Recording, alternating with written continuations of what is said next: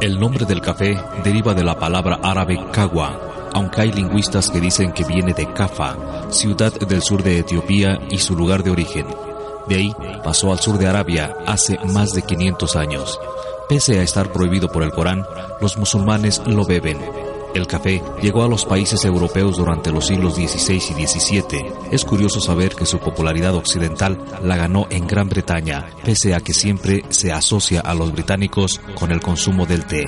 Esta curiosa circunstancia se debió al hecho de que las casas de café de Londres se convirtieron en centros de discusión política, social y literaria. El café, hoy, es un importante producto de exportación de los países latinoamericanos y africanos y, por tanto, un factor muy influyente en las economías de esos países. Su cultivo, cosecha y preparación hasta el tostado y mezcla final exige muchas cuidadosas técnicas. El arbusto pide un clima con un determinado grado de humedad y calor, aunque necesita sol solo durante parte del día. El mejor café se obtiene en alturas no menores a mil metros.